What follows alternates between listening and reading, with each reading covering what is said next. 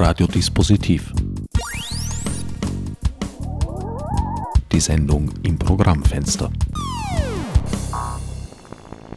Willkommen bei Radiodispositiv.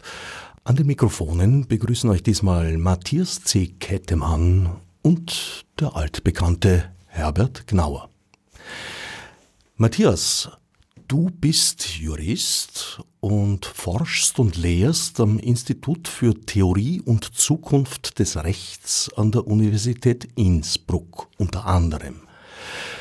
Dein Kerngebiet kann man eigentlich äh, ja, als ein allumfassendes bezeichnen. Es geht um Rechtsfragen, die sich in Zusammenhang mit digitalen Technologien teils neu stellen, teils überhaupt gar erst neu ergeben.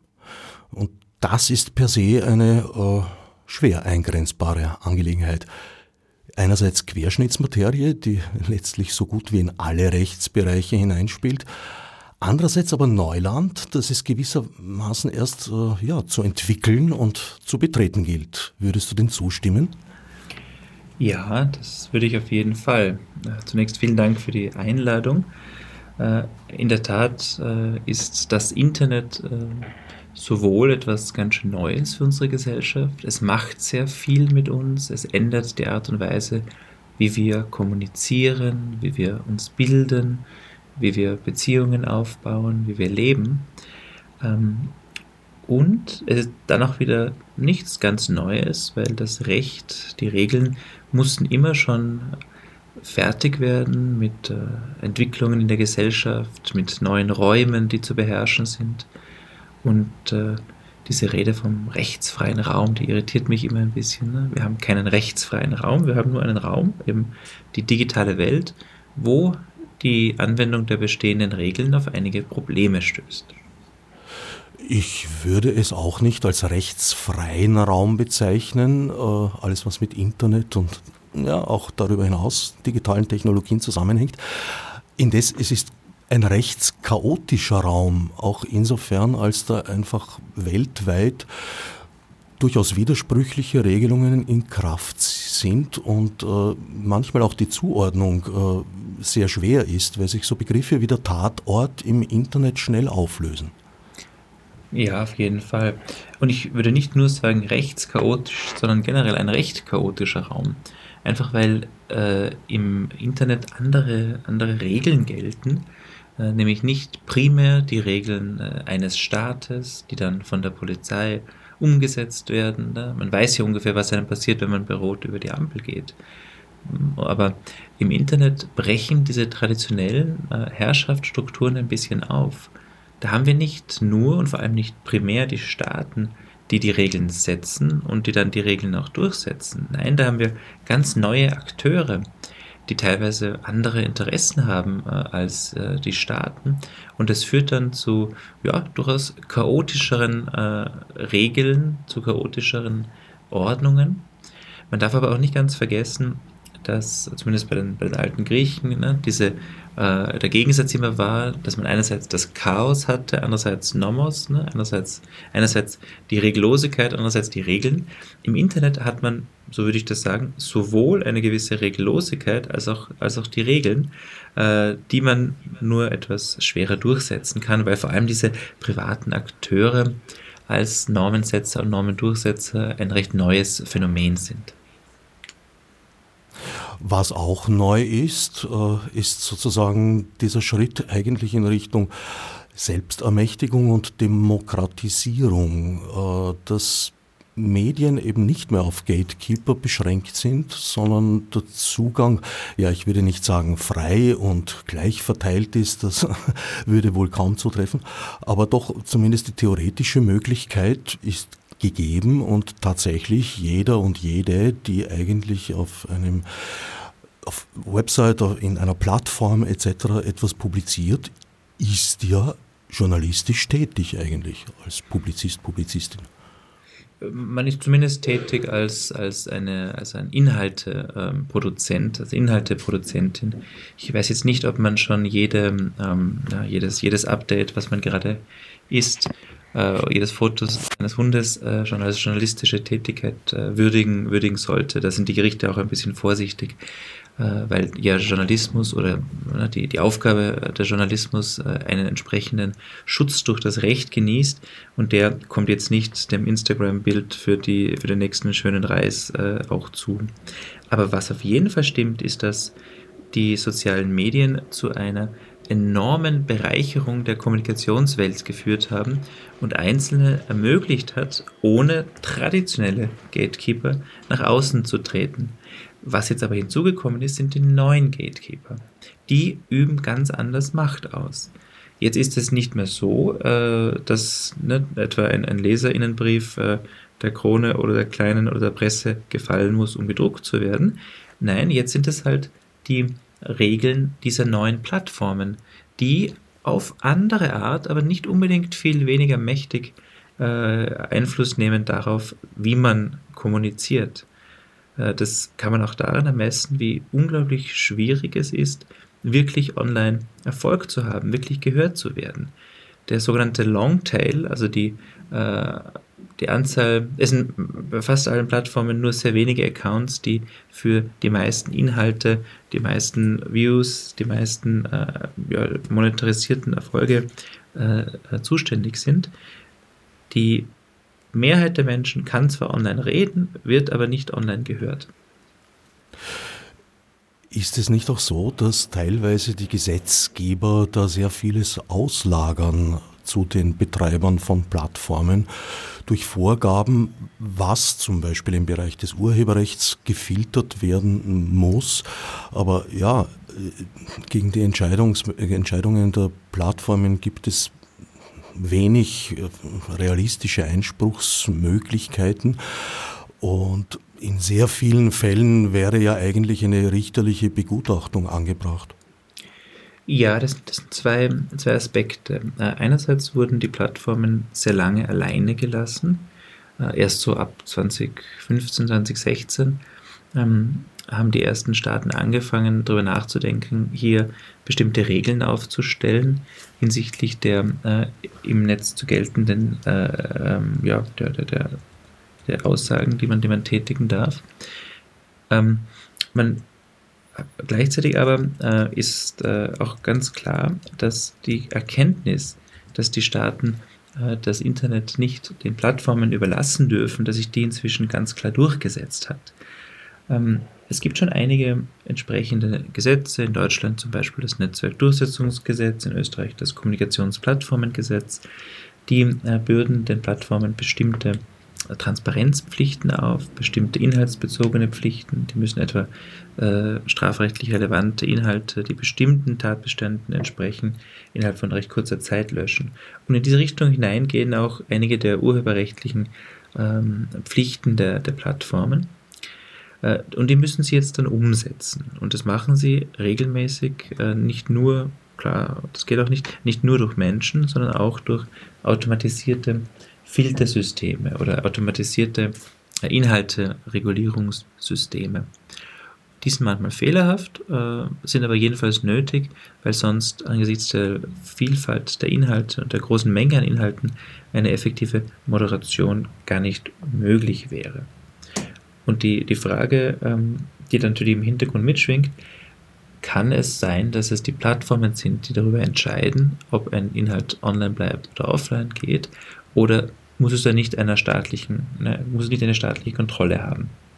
Lange Zeit wurde die Frage so beantwortet, dass die Plattformen machen können im Wesentlichen, was sie wollen. In Amerika ist das immer noch so, da haben die Plattformen eine sehr, sehr große Freiheit.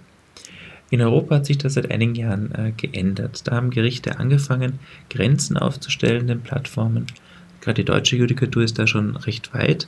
Ähm, Im letzten Jahr zum Beispiel hat der Deutsche Bundesgerichtshof festgehalten, ähm, dass äh, Facebook seine Regeln nicht willkürlich anwenden äh, darf, dass sie klar kommunizieren müssen, welche Regeln gelten, dass sie Inhalte, die sie löschen, äh, dass sie den AutorInnen der Inhalte, die sie löschen, nachher Bescheid sagen, dass die eine Art internen Rechtsweg beschreiten können.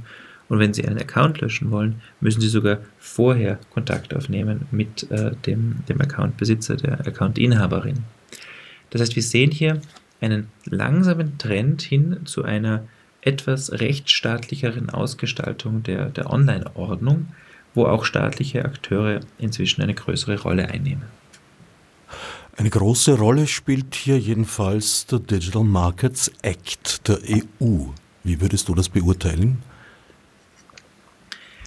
In der Tat kommen von der EU ähm, in diesem und im nächsten Jahr vier große, wichtige neue Rechtsakte. Der von dir erwähnte äh, Rechtsakt zu digitalen Märkten, jener zu digitalen Diensten, das ist der DSA, der gerade erst vor äh, kurzer Zeit, ähm, ähm, wo die Einigung erzielt wurde. Und dann kommen noch ein Rechtsakt zu Daten, wo ein Entwurf vorliegt, und einer zu künstlicher Intelligenz, der noch etwas in den Kinderschuhen steckt.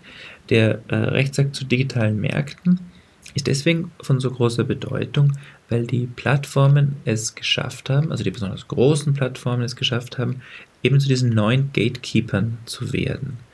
Äh, das Kartellrecht ähm, in der Zeit vor dem Erfolg der Plattformen beruhte auf der Idee, dass der Markt, das gute Funktionieren des Marktes geschützt werden muss vor über, äh, ja, vor übermächtigen Akteurinnen und Akteuren. Nun ist es aber so, dass in der Plattformökonomie die Plattformen selbst sich Märkte geschaffen haben.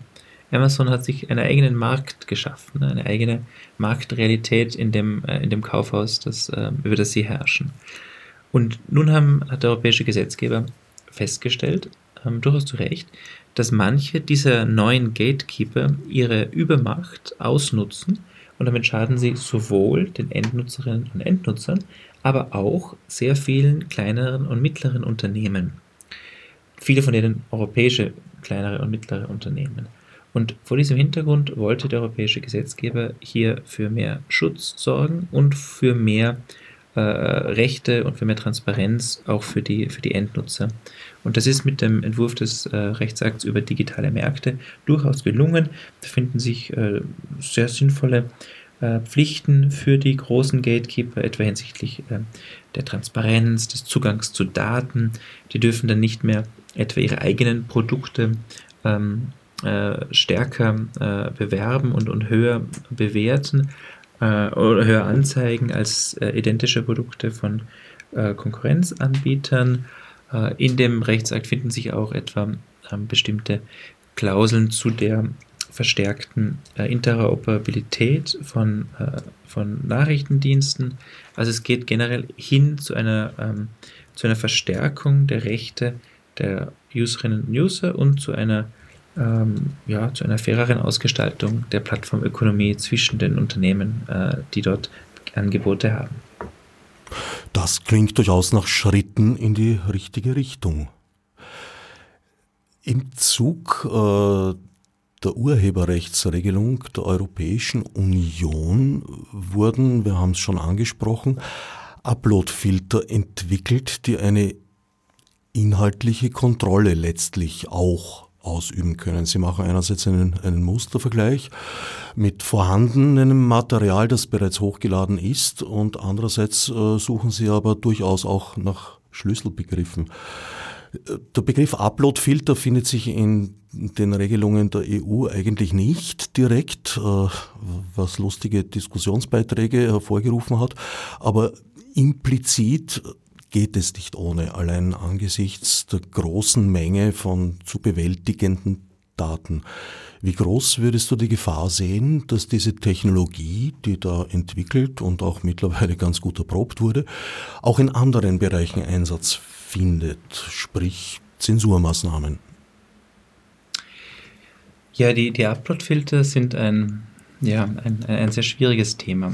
Ähm, einerseits äh, gibt es schon seit, den, äh, seit einem Jahrzehnt äh, Entscheidungen des Europäischen Gerichtshofs, äh, in der äh, dieser festhält, dass allgemeine Upload-Filter, das heißt ähm, äh, eine Art ähm, inhaltliche Vorabkontrolle aller Inhalte, dass die nicht von den Plattformen gefordert werden darf. Ne? Dass also, dass es äh, für Staaten verboten wäre, äh, breite, ähm, breite äh, äh Inhalts, äh, ja, Inhaltsverbote aufzustellen, die dann von den Plattformen via Uploadfilter äh, äh, gecheckt werden, werden müsste. Gleichzeitig aber hat man Beispiele im Urheberrecht, die natürlich de facto auf einen Uploadfilter hinauslaufen. Ähm, so hat auch zum Beispiel äh, im, im, im letzten Jahr ähm, der ähm, äh, ein EU-Generalanwalt erst bestätigt, dass Uploadfilter, so wie sie etwa in der, im Rahmen der Urheberrechtsreform und im Urheberrechtsdiensteanbieter Gesetz in Deutschland äh, vorgesehen sind, dass die nicht äh, gegen EU-Recht äh, verstoßen, wenn es sich um ähm, wenn es sich um sozusagen beschränkte handelt. Ne? Also wenn es sich um, wenn sie einerseits also Bagatellfälle ausschließen, also Memes zum Beispiel, das war ja auch ein Thema, ähm, und wenn sie andererseits aber sicherstellen, dass der Rechtsschutz äh, gesichert ist, dass also nicht zu einem einer, einer jenseits von, von Einzelfällen liegenden äh, Over, Overblocking kommt. Äh, und das vor diesem Hintergrund ist es auch gut, dass es im Digital Services Act jetzt äh, festgehalten ist, dass allgemeine Uploadfilter ebenfalls nicht, nicht kommen werden. Die Netz, äh, NetzpolitikerInnen verschiedener Parteien haben sich sehr stark gegen ähm, Uploadfilter eingesetzt und im äh, Artikel 7 des aktuellen Entwurfs sind diese auch explizit ähm, ausgeschlossen. Ähm, nur, das ist das Problem, ne? Ähm, wie sollen die Plattformen denn anders als durch eine Art automatisierte Filterung äh, ihre Pflichten etwa nach Urheberrecht, nach äh, im Rahmen der Terrorismusbekämpfung, äh, wie sollen sie diese, diese, diese Pflichten nachkommen?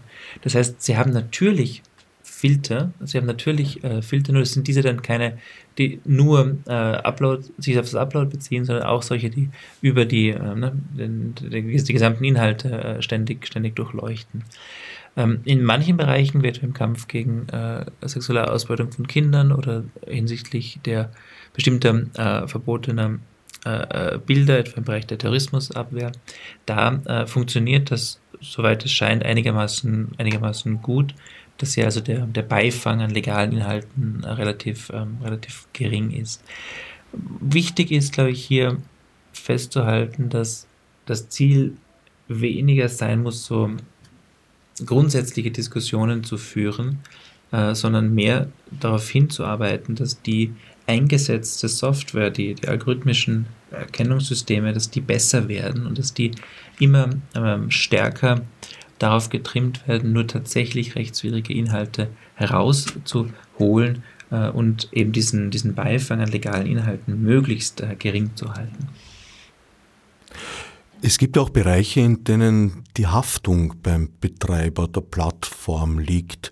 Führt das nicht automatisch dazu, dass da doch schon aus Selbstschutz seitens des Betreibers weil vielleicht weit strengere Regeln oder sagen wir eine weit strengere Auslegung der Regeln stattfindet?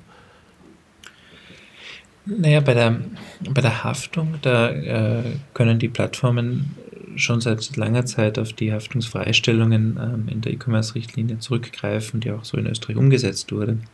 Das heißt, grundsätzlich haften die Plattformen einmal nicht für äh, Inhalte, die von Dritten hochgestellt wurden. Das ist eine der ganz zentralen äh, Ideen der, der, der, der Plattform, äh, der Plattformökonomie, äh, auch in, der, äh, in dem berühmten amerikanischen äh, entsprechenden Gesetz ist das so, so vorgesehen. Ne? Äh, und die, diese Haftungsfreistellung ist auch wichtig, ne? weil sonst würde das ja de facto eine, eine Erstarrung der Online-Kommunikation bedeuten, wenn einzelne Inhalte erst freigeschalten werden müssen. Und daran wird auch nichts geändert. Also die grundsätzliche Haftungsfreistellung bleibt bestehen, aber die wird jetzt halt gekoppelt mit ergänzenden Pflichten der Plattformen, die schon auch ein bisschen nach vorne deuten, ne? wie etwa Transparenzpflichten und, ähm, äh, und, und ähm, eine Art äh, Rechenschaftspflicht für die Art und Weise, wie mit Inhalten umgegangen wird. Das findet sich dann alles in diesem neuen Digital Services Act, der erst vor wenigen Tagen ähm, äh, akzeptiert wurde. Jetzt ist gerade bei dir eine Straßenbahn durch das Büro gefahren, so wie es sich angehört hat. Ich glaube, das war ein Flugzeug, das über mich geflogen ist. Ich bin in der Einflugschneise. Oh, verstehe. Die aktuellen Fälle oder der aktuelle Anlassfall für Diskussion über Zensur ist die Sperre von Russia Today und Sputnik, die als Kollateralbeifang quasi auch gleich den Anonymisierungsdienst Tor mit erfasst. Wie würdest du das beurteilen? Also ich bin grundsätzlich kein, kein großer Fan davon, wenn, ähm, wenn, wenn staatliche Seite Medien, äh, Medien ähm, be, be, ja, gesperrt werden. Äh, deswegen denke ich, dass die EU hier durchaus auf diese Maßnahmen hätte, hätte verzichten können.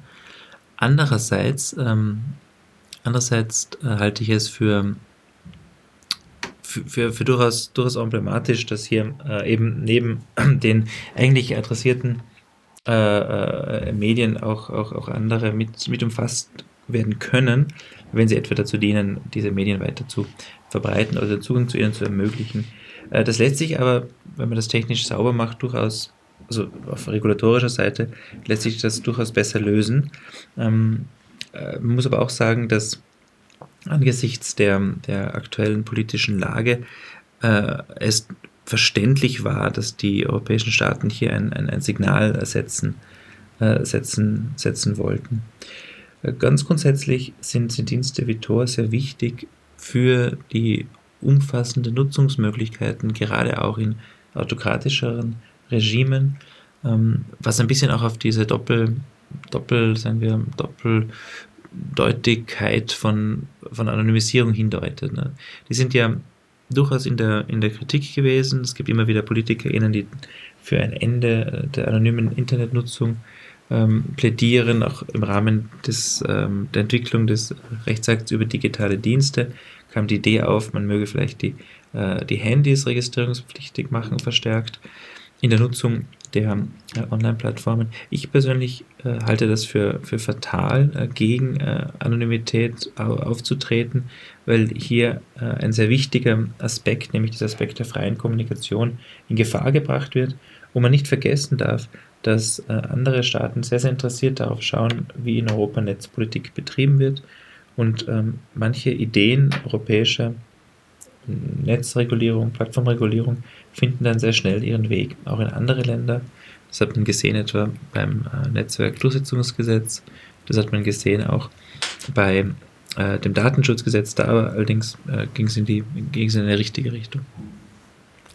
Man sollte wohl auch nicht vergessen, dass die Anonymisierung zwar einerseits natürlich Möglichkeiten bietet, auch für kriminelle Tätigkeiten, andererseits aber auch eine ganz, ganz basale Grundlage, sehr wichtige Grundlage ist für alle, die in autokratischen Staaten dissidente Meinungen vertreten. Ganz, ganz genau, ja.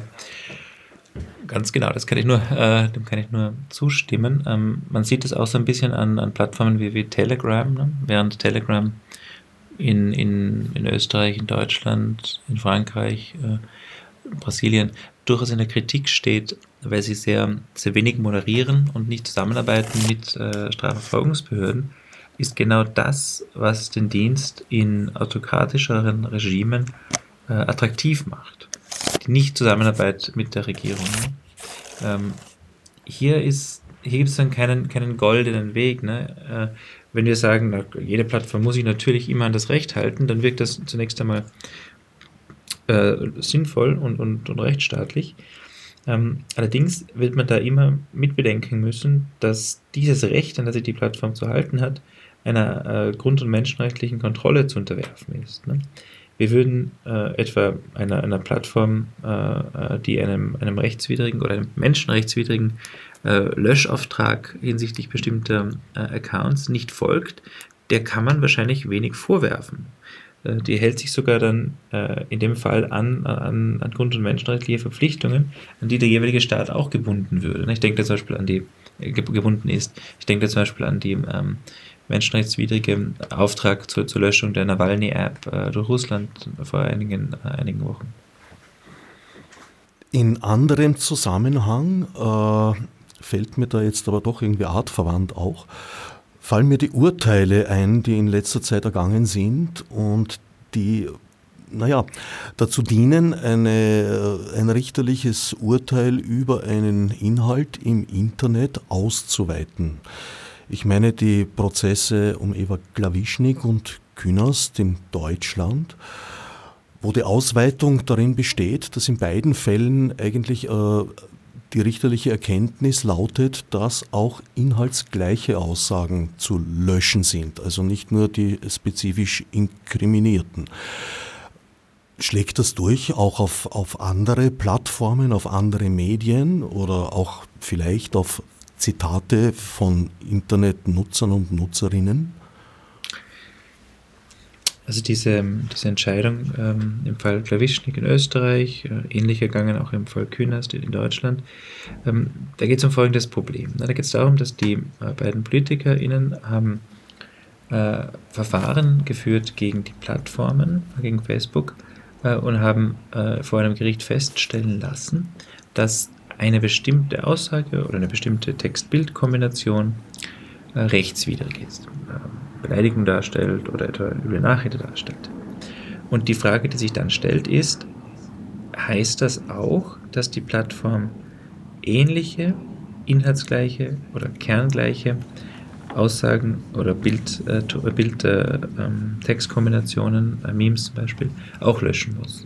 Und da haben in diesen beiden Fällen die Gerichte gesagt, naja, das wäre ja, das wäre ja äh, eine, eine, ja, eine ein, ein, sehr einfacher Weg für die Plattform, wenn sie sagen, sie löschen nur exakt das, aber wenn ich, sobald ich ein paar Pixel ändere oder sobald ich ähm, ein paar Buchstaben ändere, fällt das nicht mehr unter die, unter die entsprechende Löschpflicht. Das hätten sie sagen können, ne? äh, wäre aber angesichts der, der, der, der, hohen Anzahl an, an Hassrede, der gerade auch weibliche PolitikerInnen ausgesetzt sind, ähm, sehr BenutzerInnen unfreundlich äh, gewesen. Und deswegen war es durchaus verständlich, dass hier ähm, die, die Gerichte zunächst einmal gesagt haben, naja, ähm, das soll auch von Plattformen für inhaltsgleiche oder eben kerngleiche äh, äh, Bilder und Bildtextkombinationen gelten. In der Praxis hat das natürlich, führt das natürlich zu einigen Problemen, ähm, weil äh, in einer, zunächst einmal diese, diese Ähnlichkeiten werden dann äh, werden dann äh, algorithmische Systeme, also automatisierte äh, Erkennungssysteme ähm, festhalten müssen und dann werden die wahrscheinlich äh, einzeln vorgelegt werden menschlichen MitarbeiterInnen.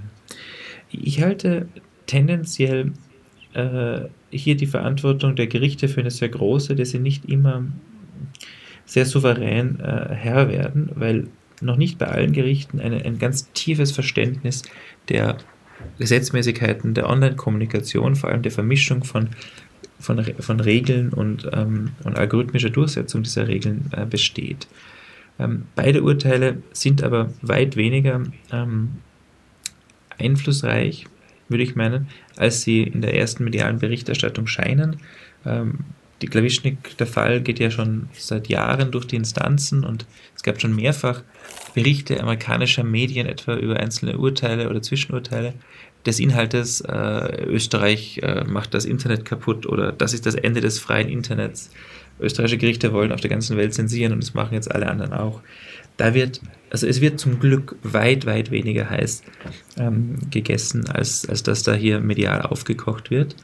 Ähm, ich glaube nicht, dass sich fundamental durch diese Urteile etwas ändern wird. Sie zeigen uns aber un, un, sagen wir, gewisse rechtliche ja, Unsicherheiten oder rechtliche Grauzonen, wo wir auf jeden Fall in den nächsten Jahren scharf drauf schauen müssen, in welche Richtung sich das entwickelt. Weil sobald, ähm, sobald die, sobald Richter, also wenn ein, wenn ein Inhalt von einem Gericht, einem österreichischen Gericht für rechtswidrig erachtet wird, dann ähm, heißt es erstens angesichts der langen Geschichte von Verurteilungen Österreichs vor dem Europäischen Gerichtshof für Menschenrechte wegen nicht sehr sensibler Menschenrecht, äh, äh, Meinungsäußerungsfreiheitsfreundlicher Judikatur, heißt es ja noch nicht, dass es unbedingt auch wirklich rechtswidrig ist. Und selbst wenn es rechtswidrig ist, äh, kann eine Plattform, wenn sie zu breit das interpretiert, sehr viel an komplett legalen äh, Inhalten mit, mitlöschen. Hier muss also sehr sorgfältig darauf geschaut werden, welche Inhalte auch wirklich äh, gelöscht werden. Und da kommt jetzt was ins Spiel, was uns ähm, nicht nur im, im Rechtsakt über digitale Dienste was kommt, sondern was schon jetzt im Kommunikationsplattformengesetz drinnen ist.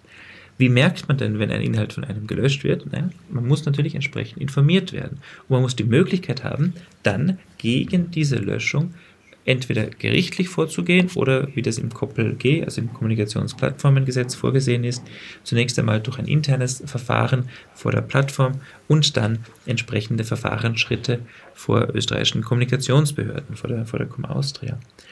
Äh, das schützt dann in gewisser Weise äh, als, als Gegengewicht vor äh, Urteilen wie, wie diesem. Ähm, also ich halte es für ein komplexes Thema, aber ich glaube, dass beide Urteile nicht dazu führen werden, dass, ähm, dass das Internet oder die Internetkommunikation substanziell Schaden nimmt.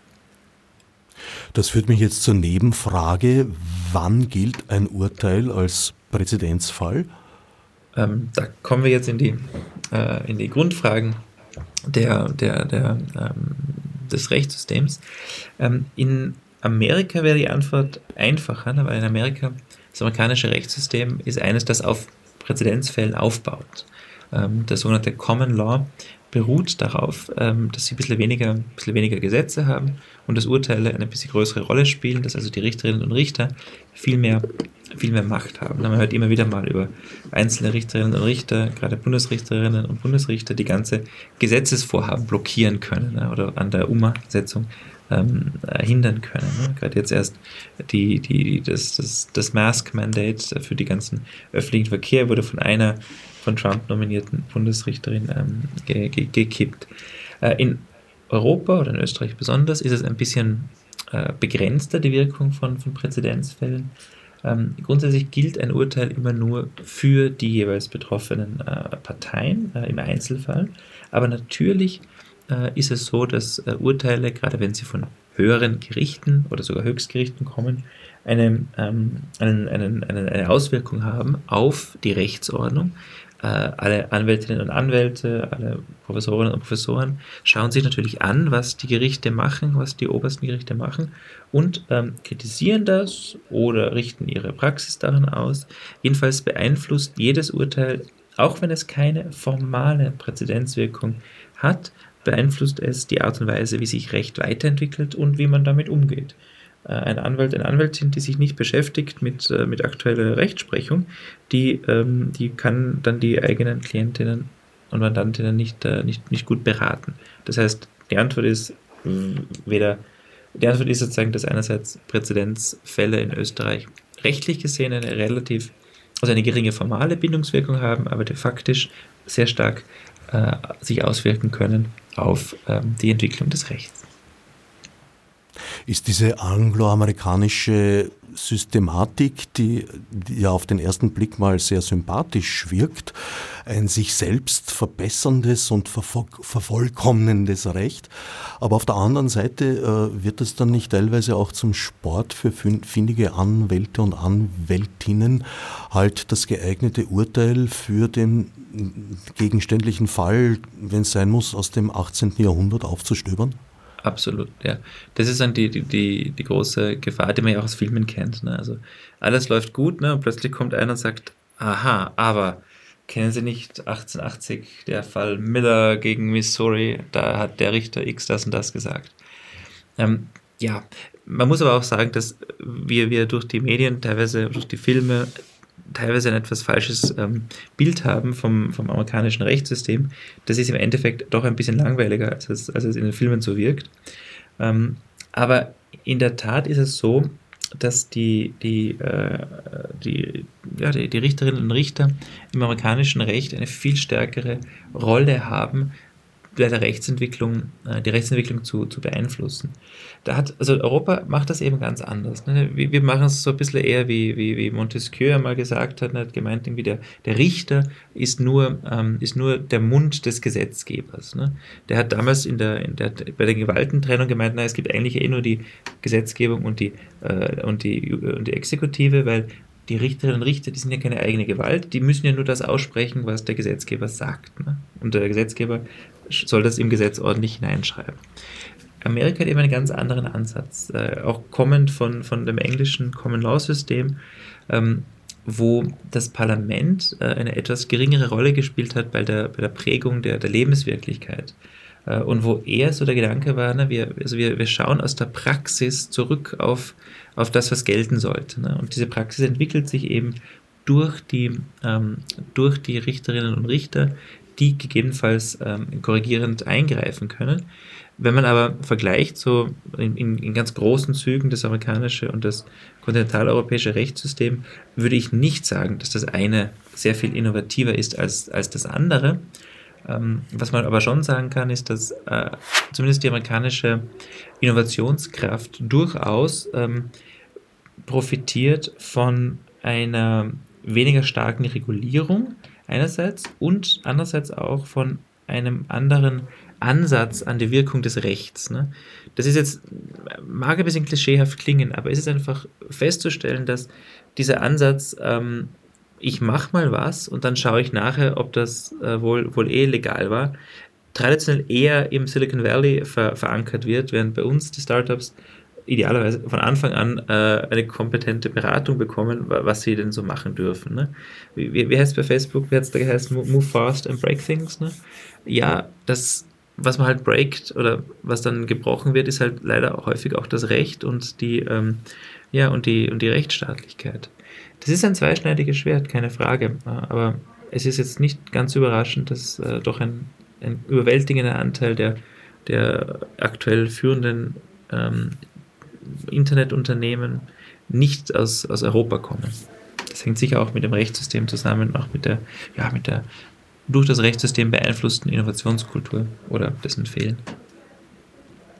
Mit Auftreten der digitalen Technologien und insbesondere des Internets und diesem Innovationsschub wurde eigentlich die Rechtsgestaltung äh, sozusagen vor sich hergetrieben. Also äh, von, von zukünftiger Gestaltung, dass man sich überlegt, ja, in welche Richtung wollen wir das denn reglementieren, um dieses oder jenes äh, zu vermeiden. Naja, viel Zeit zum Nachdenken war da nicht. Man war eher bislang zumindest gezwungen, auf sehr schnell in die Welt getretene Tatsachen möglichst schnell zu reagieren. Ist diese Phase jetzt zu Ende? Ja, wo, wobei ich gar nicht so sicher bin, ob man überhaupt so stark reagiert hat. Ne? Etwa im Bereich der Desinformation kann man, konnte der Gesetzgeber nicht, nicht so wirklich äh, effektiv äh, reagieren. Es ähm, gibt auch Fragen, wo er sich als hilflos erwiesen hat bislang, ja. Genau, genau. Also da, wo, wobei hilflos ist halt, ist auch, ist auch ein, ein etwas ja, geladenes Wort. Ne? Ähm, würden, wir, würden wir wollen, dass der Gesetzgeber stärker gegen Desinformation auftritt? Na, das könnte er schon. Ne? Es gab in Österreich bis, bis ich glaube, in die, ach, wie lange? Bis vor einigen Jahren einen entsprechenden Strafgesetzparagraphen, der ähm, bestimmte Formen der Desinformation, wenn sie zu Unruhe geführt haben in der Bevölkerung, für, für rechtswidrig erachtet haben. Das war aber, ähm, wurde dann abgeschafft, weil es irgendwie nicht, nicht wirklich in der Praxis umgesetzt äh, wurde. Na, aber die, die Frage ist natürlich eine ganz eine fundamentale. Wer, ähm, ja, wann, wann soll der Gesetzgeber regulieren? Wenn er das Phänomen zu Ende gedacht hat oder wenn sich die ersten sozialen Folgen eines Phänomens oder einer neuen Technologie zeigen oder schon im Vorfeld. Dann kann man vielleicht abfedern die, die negativen Folgen des Einsatzes dieser Technologie, aber vielleicht äh, behindert man dann auch die, ähm, ja, die, Realisierung von, von Vorteilen, die in dieser Technologie liegen würden. Denkt man an künstliche Intelligenz zum Beispiel. Ich habe den Eindruck, dass da gerade ein durchaus sensibler Ansatz gefahren wird, dass man versucht zu normieren, dass man versucht zu regulieren, dass man gleichzeitig aber auch ähm, bestimmte, bestimmte äh, Versuchsräume, Experimentierräume öffnet. Etwa im Bereich der Nutzung von, äh, von autonomen Fahrzeugen sieht man da, dass ein, würde ich argumentieren, durchaus sensibler Ansatz äh, gewählt wurde, den man in anderen Bereichen, würde ich meinen, verschlafen hat. Ne? Etwa im Bereich der Kontrolle der Übermacht von einzelnen Gatekeepern über die Online-Ökonomie. Äh, etwa nur, nur als Beispiel der, der Kauf von, von, von Facebook, von WhatsApp. Ne? Also das, das hätte man schon damals sehen können, dass man das, ähm, dass das ein Problem sein könnte. Oder generell die Tatsache, dass sehr viele kleinere Startups aufgesaugt werden von den großen, die diese dann, ähm, ähm, also die einfach sehr viel Geld, können dann Innovationen kaufen und das führt dann regelmäßig nicht dazu, dass diese Startups äh, die, die Plattformwelt dann, ähm, ja, dass die dann noch innovativer werden und zu echten Disruptionsmaschinen ähm, werden, sondern eher, dass die dann noch ein bisschen mehr Geld bringen, den ganz Großen. Kann das ein Gesetzgeber verbieten? In bestimmten Rahmen ja, aber ähm, schlussendlich äh, ist, die, äh, ist es immer eine, eine, eine komplexe soziale Frage, was wir, was wir regulieren wollen äh, und wann wir das regulieren wollen. Der Gesetzgeber muss ganz viele Entscheidungen treffen unter Unsicherheit, also unter, ohne zu wissen, wie sich die Entwicklung, äh, wie sich etwas weiterentwickelt. Äh, und da gibt es zumindest im Bereich des Klimaschutzes erste Hinweise darauf, wie man das äh, klug machen kann. Euer Institut an der Universität Innsbruck trägt ja die Zukunft des Rechts im Namen. Ihr seid also so Vorfelddenker, um diesen Begriff aufzugreifen, den du vorhin gerade ins Spiel gebracht hast, die sich Gedanken darüber machen, in welche Richtung sich äh, die Dinge, die Gesetze entwickeln sollten, um ein möglichst gedeihliches Miteinander weiterhin zu oder zu erreichen, sagen wir mal vorsichtig. Ja, also wir beschäftigen uns sehr stark mit der Art und Weise, wie man gute Gesetze macht, mit Blick auf die Herausforderungen der nächsten Jahre. Und wir lassen uns da inhaltlich von einem Gedanken anleiten, den zuletzt das Bundesverfassungsgericht ähm, im, im, sogenannten Klimaschutzurteil ähm, entwickelt hat, nämlich dem Gedanken, dass wir heute schon handeln müssen, um die Freiheiten von morgen zu sichern nämlich nicht nur unsere Freiheiten, sondern auch die Freiheiten unserer äh, Kinder und Kindeskinder. Gutes Recht für die Zukunft ist solch ein Recht, das diese Freiheitsräume über die Generationen hinweg sichert. Das heißt, Recht muss heute schon, also Regeln müssen heute schon so gestaltet werden, dass sie ähm, es sicherstellen, dass jene, äh, jener Schutz der Würde auch über die Generationen hinweg äh, gilt. Ich habe deswegen kurz gezögert, vom Recht allein zu sprechen, weil wir uns nicht nur das Recht, also das formale staatlich gesetzte Recht anschauen, sondern auch andere Formen der, der Regulierung. Äh, es ist nicht nur Recht, das aktuell entscheidet, sondern auch äh, etwa auf den Plattformen die internen Regeln, die äh, auch sehr stark Einfluss nehmen auf die Art und Weise, wie wir online kommunizieren. wir halten das für eine, ein bisschen ein Fehler der Rechtswissenschaft der letzten Jahrzehnte, äh, sich zu stark fokussiert zu haben auf äh, das äh, auf, die, auf das Recht als, äh, also auf das staatliche Recht, auf das formal geltende Recht und zu wenig auf die, ähm, auf die anderen Arten, wie Menschen geleitet, beeinflusst werden, wie sie in ihren Entscheidungen äh, beeinflusst werden. Aus meiner Sicht wurde auch zu wenig äh, Gewicht gelegt auf die technischen Möglichkeiten. Also teilweise wurden äh, rechtliche Regeln geschaffen, die den technischen Gegebenheiten nicht Rechnung tragen, manchmal sogar diametral entgegenlaufen. Das stimmt, ja. Und diese Regeln müssten, sollten bald korrigiert werden. Ähm, andererseits gibt es neue neue Regeln etwa, die versuchen, bestehende technische Herausforderungen einzuhegen. Ne? Ich denke da etwa an die Regulierung von äh, manipulativen äh, Online-Designs, äh, den sogenannten Dark Patterns, den dunklen Mustern, die versuchen, Menschen in ihren kognitiven äh, Schwächen äh, zu, abzuholen und daraus äh, finanziellen Vorteil für die Firmen zu lukrieren. Die zum Beispiel sollen jetzt im äh, Rechtsakt über digitale Dienste verboten werden. Das ist eine technische Möglichkeit, vor der wir geschützt werden sollen. Ähm, aber es wird, immer, es wird immer so sein, dass ähm, zwischen Technik und Recht ein teils widersprüchliches, im, im Kern aber auch stark bereicherndes Verhältnis besteht. Gut gemachtes Recht muss sicherstellen, dass die eingesetzte Technik, die eingesetzte Technologie eingenordet ist auf Menschenwürde, auf Menschenrechte, auf menschliche Entwicklung. Und sie darf aber gleichzeitig, das Recht darf gleichzeitig nicht so, äh, äh, so stark regulieren, dass technische Innovationen ausgeschlossen würden. Gut gemachtes Recht ist Zukunftsrecht, ist also Recht, das uns als Einzelne, uns als Gesellschaft, uns als, äh, als, als Weltbürgerinnen und Bürger fit macht für die Zukunft, das äh, den Planeten auch noch äh, ja, ein paar Generationen uns erhält. Ich hätte da jetzt zwei Beispiele, die in, in letzter Zeit auch wieder virulenter geworden sind, äh, die mich da ein, ein, ein wenig, also sehr skeptisch äh, stimmen in der Beziehung. Das eine ist äh, die Tatsache, dass bei manchen Dingen die technische Umsetzung als Voraussetzung eigentlich am Anfang des Prozesses stehen müsste, nicht am Ende.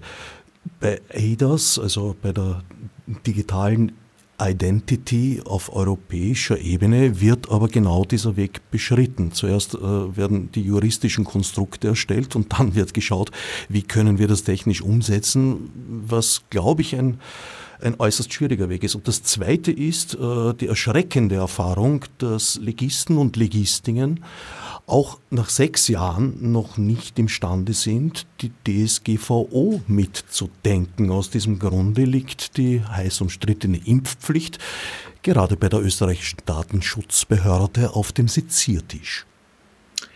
Ja, ja, in der Tat läuft die Zusammenarbeit zwischen, zwischen ja, Zukunfts- Zukunftsforscher, Forscherinnen, äh, zwischen Zukunftsforscherinnen und der Logistik ähm, nicht, immer, nicht immer perfekt.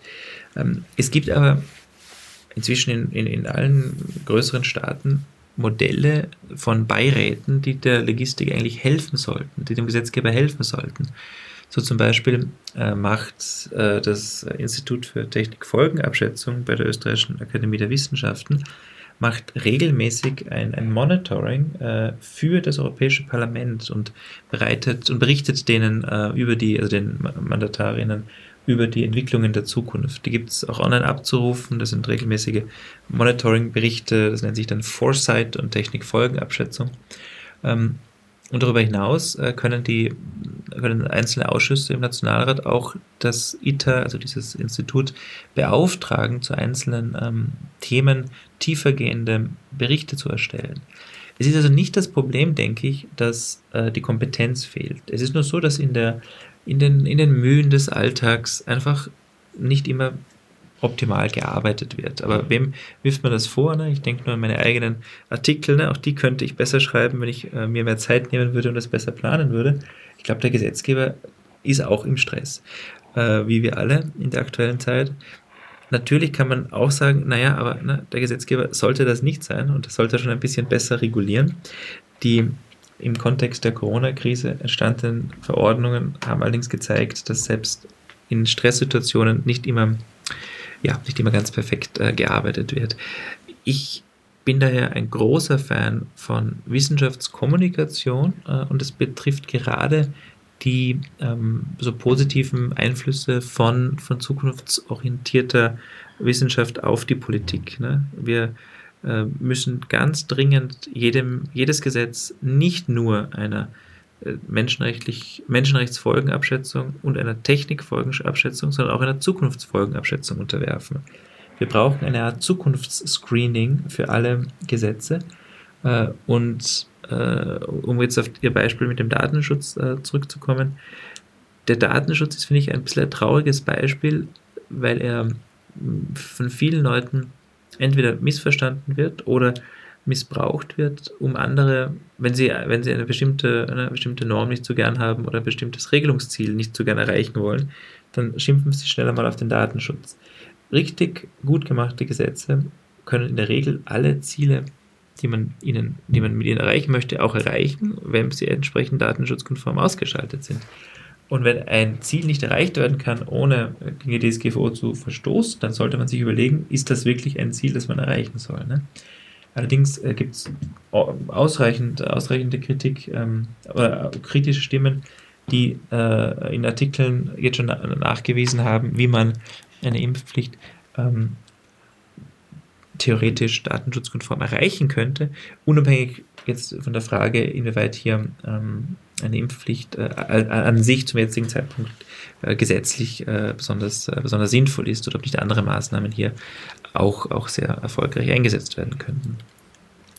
Leider nähern wir uns dem Ende der Sendung und insofern ist es höchste Zeit, auf ein Entwicklungsgebiet zu kommen, das ja sogar titelgebend für die heutige Ausgabe von Radio Dispositiv ist.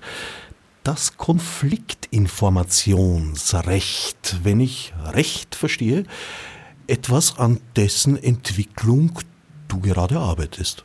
Ja, ja, genau also ich habe schon seit einiger Zeit mich sehr dafür interessiert, ähm, wie in Konflikten kommuniziert wird, wer die, Herrschaft über die Informations- und äh, Kommunikationsflüsse hat.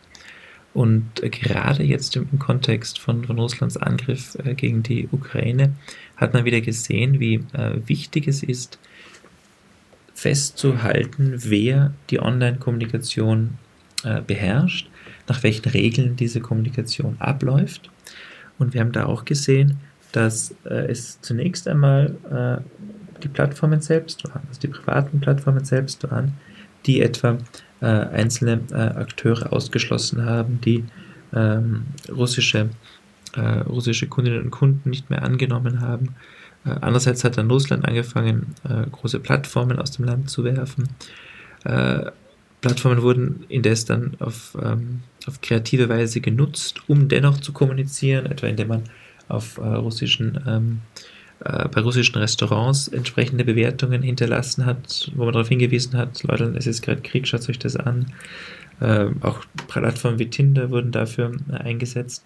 Also wir sehen hier eine ganz neue Art, wie man soziale Medien in Konfliktfällen, in Kriegsfällen nutzen kann, was auch dazu führt, dass dieser Krieg jetzt viel mehr wahrgenommen wird von der ähm, europäischen technologischen Öffentlichkeit. Äh, über Syrien oder über den Krieg ähm, im Jemen wurde weit weniger äh, berichtet. Natürlich, Geografie spielt hier eine Rolle, aber auch, äh, würde ich meinen, die äh, die kommunikative Anbindung dieses Konflikts, dieses Krieges gegen die Ukraine an äh, die europäische äh, Öffentlichkeit. Und ich, ich stelle mich da jetzt in, in einigen Projekten, stelle ich, mich die stelle ich mir die Frage, ähm, ob die Art und Weise, wie Konfliktinformationen und Informationskonflikte äh, aktuell behandelt werden, ob die gut ist, ob die sinnvoll ist, ob sichergestellt ist, dass ähm, wir das wissen, was wir wissen müssen, ob sichergestellt ist, dass nicht äh, Plattformen äh, eine größere Rolle in dem Konflikt einnehmen, als sie, äh, als sie eigentlich sollten. Damit zusammenhängt auch ein anderes Projekt, an dem ich sitze, über die, äh, wo es darum geht, ähm, eine Plattform aufzubauen äh, für Cyberangriffe, also gegen Cyberangriffe, zur Analyse dieser Cyberangriffe, äh, um zu sehen, welche Tendenzen sich entwickeln, ob die Staaten wieder verstärkt tätig werden, ob äh, etwa Informationsoperationen als Teil von Cyberangriffen angesetzt werden und wie sich das auch hier in Konflikt- und Kriegsfällen verhält. Alles eigentlich Rechtsmaterien, die nur in einem globalen Zusammenhang umsetzbar wären. Ja, ja, genauso wie kein Mensch eine, eine Insel ist, ist kein, kein Rechtssystem äh, alleine. Äh, ich komme aus dem Völkerrecht, ich habe mich viel mit internationalen äh, Rechtsentwicklungen beschäftigt. In der Tat äh, ist die, die Globalisierung natürlich auch im Recht angekommen. Und gerade angesichts der Bedeutung von Plattformen, die ja äh, tendenziell international sind, für die Online-Kommunikation äh, müssen die Juristinnen von, von morgen jedenfalls äh, die, die Welt ein bisschen stärker mitdenken. Also dieses klassische Bild von, vom Juristen, von der Juristin als nur dem nationalen Recht verhaftet, hat äh, am Anfang der Ausbildung eine gewisse, eine gewisse Berechtigung. Man muss ja irgendwie anfangen, man beginnt mit dem nationalen Recht aber da, wo es dann richtig spannend wird, wo die Fragen der Zukunft geklärt werden, da müssen dann immer auch internationale Kontexte mitgedacht werden. Teilweise führt das zu absurden Situationen. Zum Beispiel, wenn ich mich äh, nach den Mediengesetzgebungen der ganzen Welt richten wollte, dürfte ich außer der Begrüßung und der Verabschiedung in der Sendung wahrscheinlich nicht sehr viel sagen, ohne äh, juristisch gesicherten Boden zu verlassen. Etwas überspitzt gesagt, aber nur etwas. Ja, es kommt ein bisschen auf die Inhalte an. Also ich würde sagen, das, was wir bisher besprochen haben heute, war jetzt nicht, äh, nicht, nicht wäre weltweit durchaus äh, okay gewesen. Wir haben ja zum Glück die, den globalen Menschenrechtsschutz. Ne? Also was jetzt da an, was du jetzt da ansprichst, ist natürlich ein wichtiger Punkt, nämlich es gibt viele Staaten der Welt, die viele Inhalte für, für illegal erklärt haben. Ne? Man darf in Thailand nicht die thailändische Königsfamilie kritisieren, man darf im Iran nicht für, äh, für LGBTQI-Themen äh, werben, man darf in vielen autokratischen Staaten nicht für die Demokratie werben. Ähm, Oder vielleicht etwas näher, man darf in Deutschland nicht aus Gerichtsakten laufender Prozesse zitieren, in Österreich schon. Das genau, war schon durchaus ja. mal ein wichtiges Thema. Genau, oder man darf, man darf in Österreich zum Beispiel nicht jemandem eine gerichtlich abgetane äh, Handlung vorwerfen. In Deutschland gibt es da keine strafrechtliche Norm dagegen. Es stimmt schon, es gibt da Unterschiede.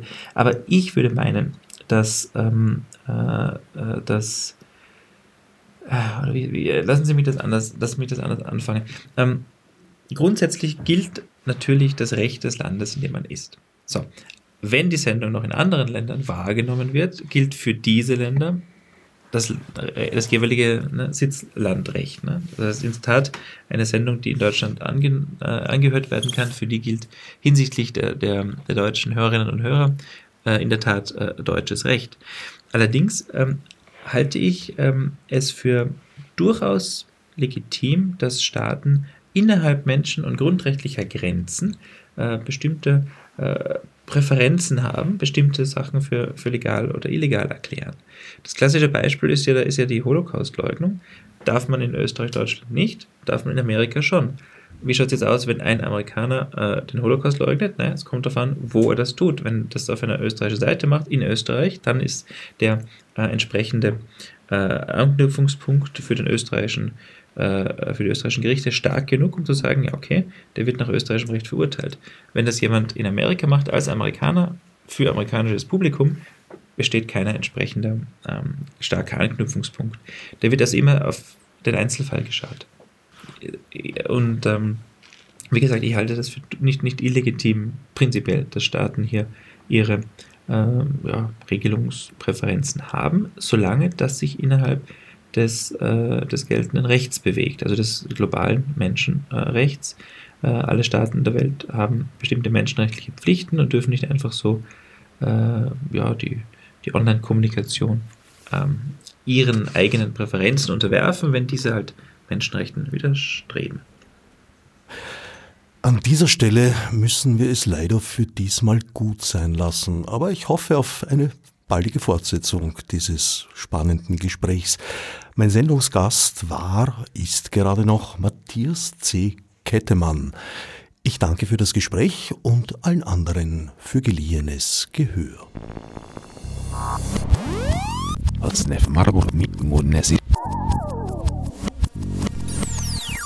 Fichte subsidiar